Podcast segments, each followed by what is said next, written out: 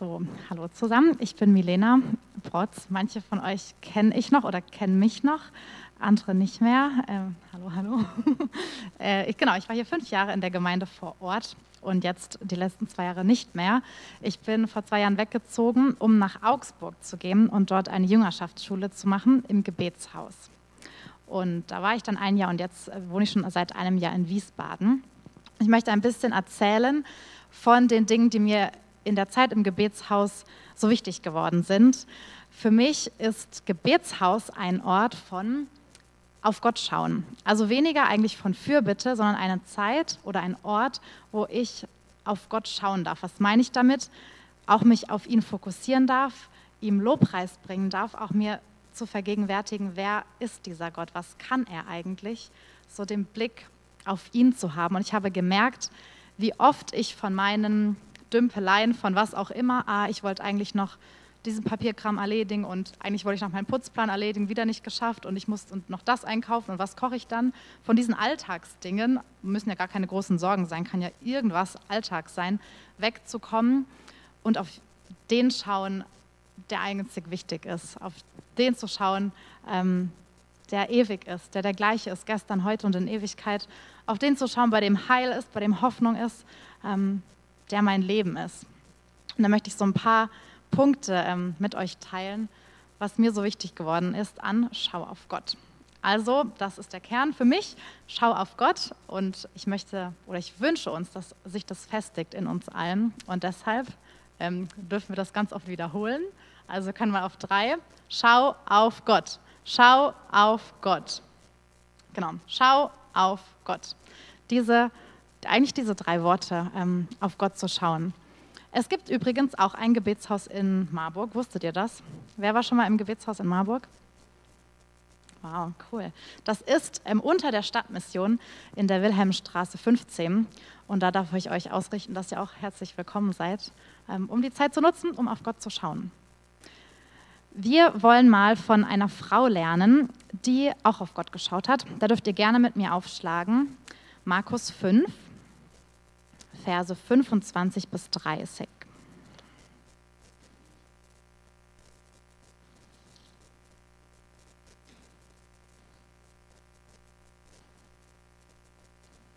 Also Markus 5, 25 bis 30. Von dieser Frau können wir nicht lernen, weil sie schaut auf Gott. Und da war eine gewisse Frau. Sie hatte seit zwölf Jahren den Blutfluss. Und sie hatte viel erlitten und von vielen Ärzten und all ihr Gut aufgewendet, ohne dass es ihr geholfen hätte. Es war vielmehr noch schlimmer mit ihr geworden. Als sie nun von Jesus hörte, kam sie unter dem Volk von hinten heran und rührte sein Gewand an. Denn sie sagte sich, wenn ich nur sein Gewand anrühre, so werde ich geheilt. Und sogleich vertrocknete der Quell ihres Blutes, und sie merkte es am Leib, dass sie von der Plage geheilt war. Jesus aber, der in sich selbst erkannt hatte, dass, seine, dass eine Kraft von ihm ausgegangen war, wandte sich sogleich inmitten der Menge um und sprach, wer hat mein Gewand angerührt? Da sprachen seine Jünger zu ihm, du siehst, wie das Volk dich drängt und spricht, wer hat mich angerührt? Und er sah sich um nach der, die das getan hatte. Aber die Frau kam mit Furcht und Zittern, weil sie wusste, was an ihr geschehen war, warf sich vor ihm nieder und sagte ihm die ganze Wahrheit. Er aber sprach zu ihr, Tochter, dein Glaube hat dich gerettet. Geh hin im Frieden und sei von deiner Plage gesund. diese Frau hätte auch auf ihre Probleme schauen können. Sie hätte auch denken können, wow, zwölf Jahre habe ich jetzt die Krankheit schon. Nichts hat sich geändert. Ich war bei so vielen Ärzten, niemand konnte mir helfen. Sie hätte komplett bei diesem stehen bleiben können und ihre, ihre ganze Aufmerksamkeit, ihre Gedanken, ihren Blick darauf richten können. Dann hat sie also von diesem Jesus gehört, hat gehört, dass er heilen kann, hat vielleicht sogar auch schon gehört, dass manche geheilt wurden, als sie ihn berührt haben. Aber auch da hätte sie stehen bleiben können, warum das alles jetzt nicht möglich ist, dass sie geheilt wird. Oh, ich komme da gar nicht durch, da sind so viele Menschen, ich darf ihn gar nicht berühren, ich komme überhaupt nicht ran. Sie hätte stehen bleiben können bei ihrem Problem. Sie hätte stehen bleiben können, warum es jetzt nicht klappt, dass Jesus heilt oder warum es nicht bei ihr klappen wird, dass sie ihn überhaupt nicht berühren kann. Oder, und was sie getan hat, sie hat auf Gott geschaut, sie hat auf Jesus geschaut, hat sich gedacht, das ist es mir wert, ich probiere es einfach. Ich habe gehört, er kann heilen, ich habe gehört, er ist gut. Sie hat es vielleicht sogar schon gesehen damals. Und sie wagt es und sie hat ihren Blick auf Jesus und sie wird geheilt. Jesus sagt dann zu ihr, dein Glaube hat dich gerettet. Und das glaube ich auch, dass der Blick auf Gott, auf das, was bei ihm möglich ist, dass das in uns Glaube automatisch aufweckt. Beim Blick auf Jesus, da wird Unmögliches, wird auf einmal möglich. Und das bringt in uns eine Perspektive der Hoffnung. Wenn ich mir immer wieder vergegenwärtige, okay, das ist der, der Tote auferweckt hat, das ist der, der das Meer geteilt hat, das ist der, der jede Krankheit heilen kann. Na klar kann der auch mit meinem kleinen Problem umgehen. Na klar kann ich ihm vertrauen und auf ihn schauen. Ähm, stell dir mal vor, deine Feinde sind hinter dir und ein riesiges Meer ist vor dir. Dieses Problem hatten die Israeliten. Da ist erstmal kein Ausweg. Total blöd, hinter mir, ich kann nicht zurück, da sind meine Feinde, ich kann auch nicht nach vorne, da ist ein Riesenmeer, links, rechts geht auch nicht. Hätten die natürlich denken können, haben sie vielleicht auch, super blöd. Kein Ausweg, keine Chance, nichts ist möglich. Aber Gott ist größer. Und es gibt ein Lied, was ich ganz oft in meinem Kopf habe, von Timo Langner. Ähm, das heißt, bei einem Gott, der das Meer teilt. Und da heißt es, Gott, der Wunder, du bist hier. Und ich weiß, tief in mir, bei einem Gott, der das Meer teilt, da ist immer ein Weg. Da ist immer noch Hoffnung, wenn scheinbar nicht weitergeht. Ein Gott, der das Meer teilt, der kommt nicht zu spät. Es gibt immer noch Hoffnung. Mein Gott band immer einen Weg. Er band immer einen Weg. Unmöglich ist keine Option. Unmöglich ist keine Option. Unmöglich ist keine Option.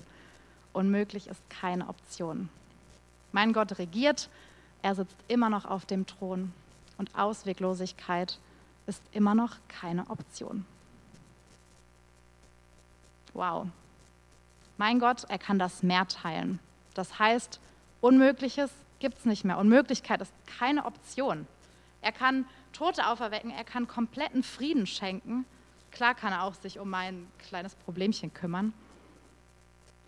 Und das glaube ich, dass wenn uns eine Situation hoffnungslos vorkommt, dann ist Gott noch nicht drin. Hoffnungslos heißt auch gottlos. Weil bei Gott ist immer Hoffnung.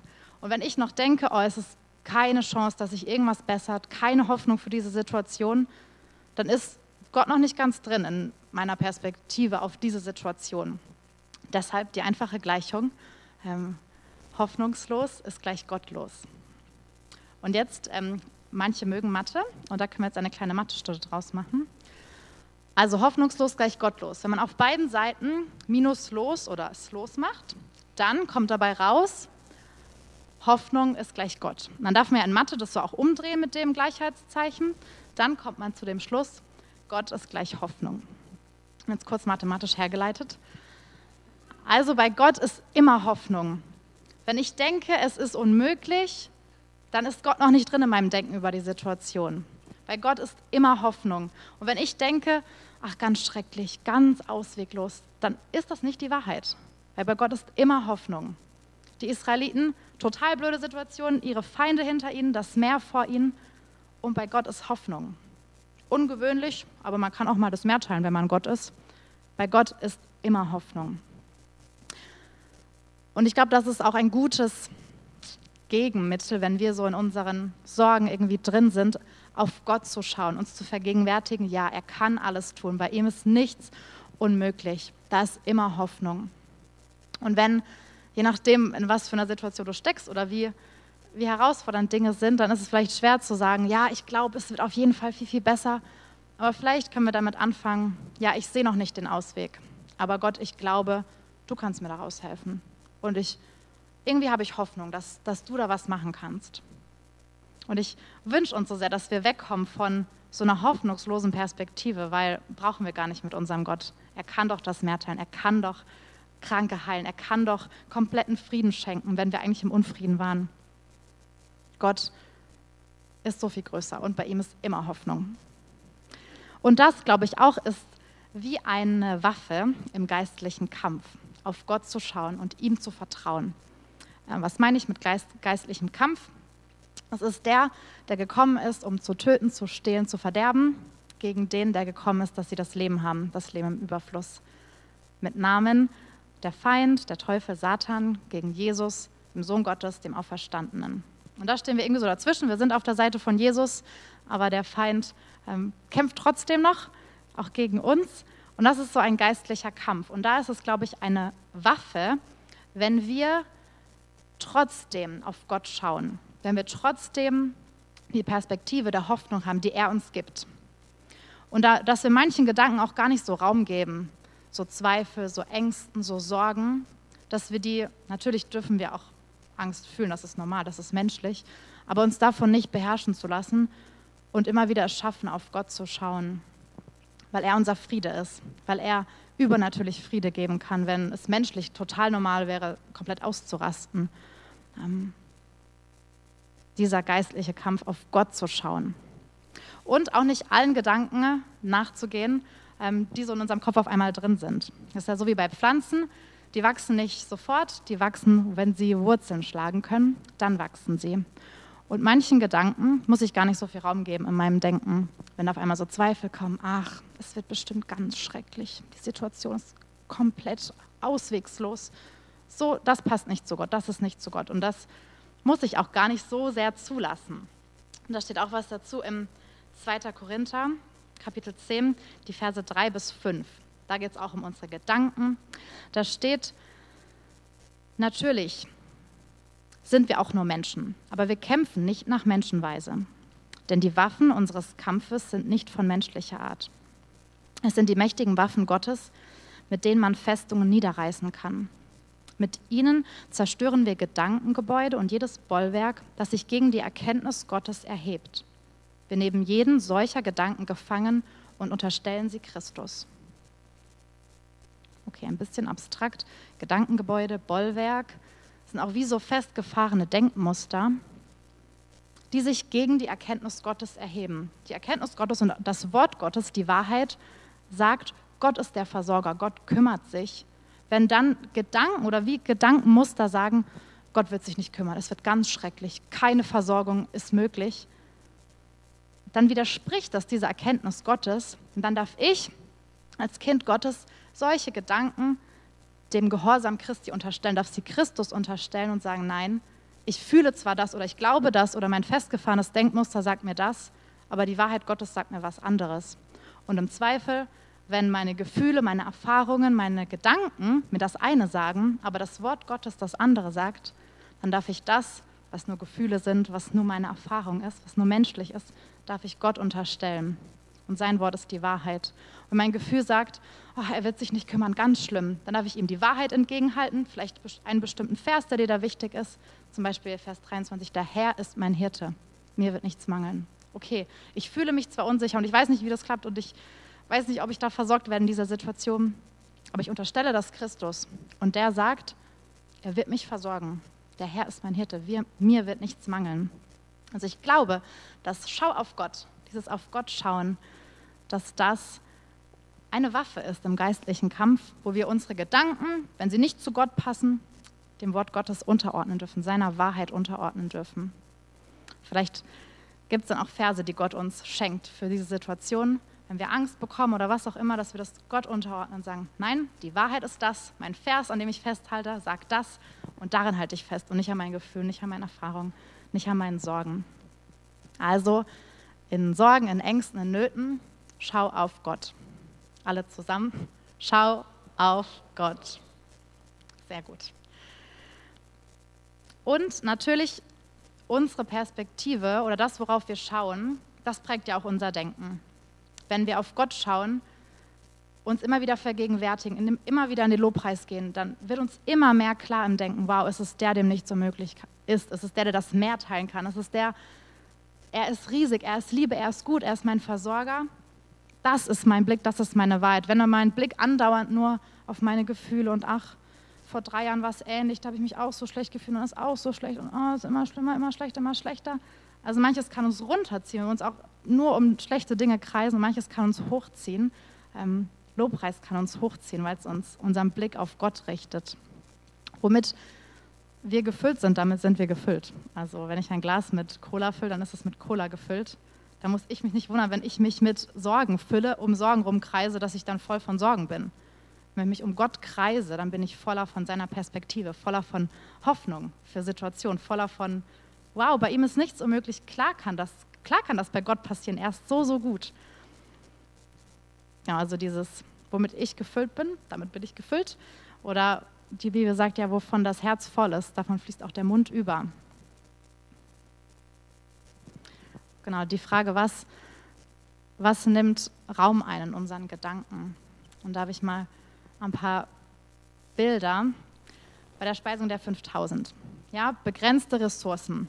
Es waren nur fünf Brote, zwei Fische. Da kann man jetzt ja stehen bleiben, sagen, oh Mann, es ist ganz schön wenig. Oder übertragen dann auf eine konkrete Situation, ich habe ganz schön wenig zu geben. Mann, ey, pff, was soll ich denn schon mit meinen paar Dingen? Wird eh nichts, kannst du gleich knicken. Voll blöd. Eine Perspektive. Oder die andere Perspektive, sie hätten auch auf diese ganz, ganz vielen Menschen schauen können. Wow, die alle sollen jetzt satt werden, wird nichts. Klappt eh nicht. Mit diesen paar kleinen Dingen kann man nicht so viele Leute. Oder wenn du es auf deine Situation überträgst, wow, die haben alle so viele Ansprüche an mich, ich weiß gar nicht, wie ich das schaffen soll. Und oh, die, die wollen alle was von mir. Oder zum Beispiel, ich bewerbe mich gerade auf, auf Jobs. Wenn ich da stehen bleibe bei, oh Mann, was kann ich denn schon? Und die ganzen Personale, die stellen mir noch gemeine Fragen, was soll ich denn da? Oh, oh. Also man kann ja stehen bleiben bei dem menschlich begrenzt oder die ganzen anderen und die ganzen Erwartungen und die Anforderungen, wie soll das denn alles klappen? Da kann man ja stehen bleiben bei dem Hoffnungslosen. Das ist eine hoffnungslose Perspektive. Was aber passiert ist bei der Speisung der 5000, sie haben auf Jesus geschaut. Das ist jetzt mein Schauspieler. Aber sie haben auf Jesus geschaut. Was bei dem möglich ist, der kann nämlich Wunder tun. Der kann nämlich aus ganz wenig ganz viel machen. Also lass uns doch nicht einfach stehen bleiben bei dem unser menschlichen ganz wenig, sondern lass uns doch auf Jesus schauen, bei dem alles möglich ist. Oder anderes Beispiel, so, ein, so zwei Hansele, ja? Jonathan und sein Waffenträger. Die beiden, die kannten sich, glaube ich, auch in diesem Gebiet gar nicht so gut aus. Und das waren zwei, ganz wenig. Die hätten natürlich auf ihre begrenzten Ressourcen schauen können. Wow, wir haben praktisch keine Chance. Wir kennen uns nicht gut aus in dieser Region. Wir sind komplett in der Unterzahl. Sie hätten auch auf ihre Feinde schauen können. Ein riesiger Haufen von Philistern, die sich in ihren Waffen gut auskennen und, glaube ich, auch in der Region viel besser auskannten. Ja, super blöd. So eine Ausgangssituation. Und da hätten die beiden ja stehen bleiben können. Aber Jonathan sagt, nein, bei Gott, lasst uns zu diesen Philistern rübergehen. Was soll denn bei Gott unmöglich sein? Gott kann auch durch wenige ganz schön krasse Sachen machen, so ein bisschen hat er gesagt. Also er hatte die Perspektive auf Gott. Ja, warum nicht? Warum nicht, dass Gott durch uns, mit uns kleinen zwei Menschen, was Großes tun kann? Also schau auf Gott. Alle zusammen, schau auf Gott. Da war noch ein Beispiel von Petrus. Der konnte auf dem Wasser gehen, komplett übernatürlich, das können Menschen eigentlich nicht. Aber sobald er auf die Wellen geschaut hat, auf die sagen wir mal, Sorgen, Probleme, Herausforderungen um uns herum, ist er gesunken. Schaust du auf die Wellen oder schaust du auf Jesus? Und dann hat Jesus ihn natürlich rausgezogen, war sofort zur Stelle. Am Anfang ist er noch aus dem Boot raus, hat auf Jesus geschaut, konnte kurz auf dem Wasser gehen, dann aber diesen Augenkontakt zu Jesus verloren, hat auf einmal gesehen, dass da Wellen sind und dann war sein Blick mit den Wellen voll und dann ist er gesunken. Also schauen wir auf Gott oder schauen wir auf Probleme, auf Herausforderungen, auf, ja, auf, auf unsers. Also schau auf Gott. Und lassen wir auch unser Denken, lassen wir das von den Sorgen beherrschen oder lassen wir unser Denken von der Hoffnung beherrschen, von dem, was bei Jesus ist, ähm, was er alles für uns hat. Das ähm, ein kleines Zeugnis aus dem Gebetshaus in Augsburg. Diese Zeit, die, die beten ja 24 Stunden am Tag und da gibt es wie so einen Stundenplan. Das ist unterteilt in verschiedene Stunden. Da gibt es äh, Stunden mit Lobpreis, wo bestimmte Bibelverse gesungen und gebetet werden. Dann gibt es Stunden mit ruhigem Lobpreis und es gibt Fürbittestunden. Also zum Beispiel in der Nacht ist eine zweistündige Fürbitte für die Christen in Nordkorea, für die verfolgte Kirche dort.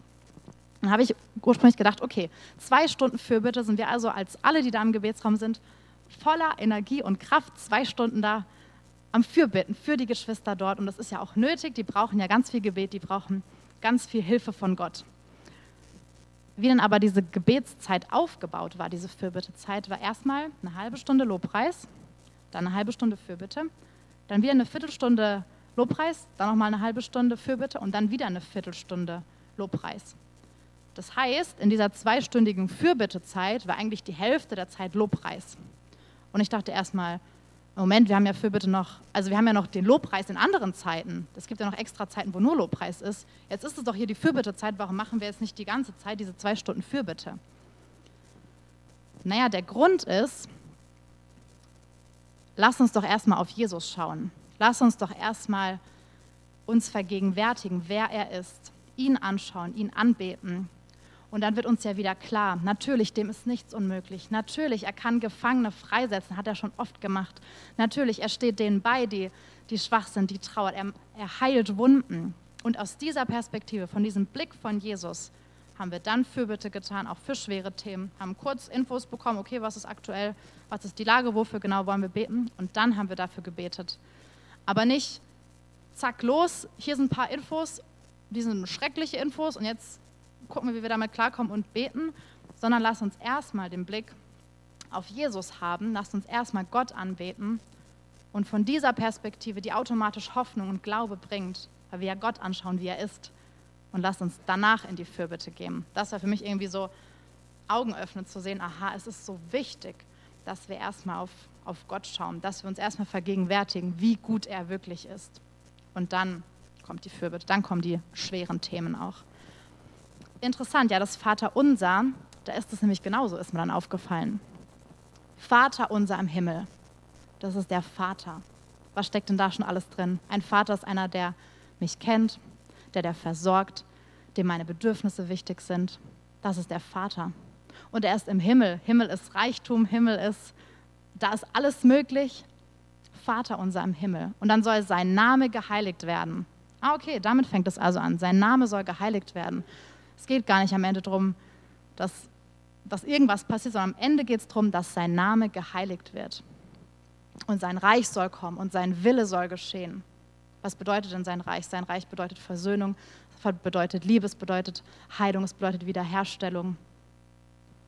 Und dann kommen die Anliegen. Wir brauchen Brot, wir brauchen Vergebung, wir brauchen Versöhnung, wir brauchen Bewahrung von dem Bösen, aber es fängt erstmal an mit, du bist der Vater, du bist im Himmel und dein Reich soll kommen, dein Wille soll geschehen. Und das sind konkrete Anliegen. Und das Vaterunser endet ja auch wieder mit dem Blick auf Gott, weil sein ist das Reich, sein ist die Kraft, sein ist die Herrlichkeit in Ewigkeit. Also immer wieder diesen Schau auf Gott, immer wieder den Blick auf ihn, auch beim Beten und natürlich auch bei meinem alltäglichen Leben wünsche ich mir das, auf Gott zu schauen voller Hoffnung zu sein und es so im Blick zu haben, was, was macht Gott aus, was kann er alles, okay, ihm ist nichts unmöglich, okay, dann, dann kann ich auch glauben, dann kann ich auch richtig vertrauen. Und was für mich auch ein bisschen dazugehört, ist denn, wie spreche ich denn über Situationen? Was spreche ich denn aus über Situationen? Dazu machen wir mal ein kleines Experiment. Und zwar darfst du gleich deinem linken Nachbarn ein Kompliment machen. Könnt ihr euch schon mal umgucken, wer sitzt links von euch. Wenn links niemand von dir sitzt, dann dreh dich um oder so, dass ihr so wisst. Ähm, wem dürft ihr ein Kompliment machen? Ihr könnt kurz nachdenken und dann dürft ihr dieser Person ein Kompliment machen. Irgendwas. Groß, klein, was auch immer. Sehr gut. Habt ihr ein Kompliment empfangen? Für wen war das in irgendeiner Weise positiv? Mal bitte die Hand heben. Hat jetzt sogar jemand gelächelt oder wurde angelächelt? Okay, das war jetzt mein Beweis. Worte haben Macht. Ihr habt jetzt was Positives gehört und es hat was mit euch gemacht. Worte haben Macht.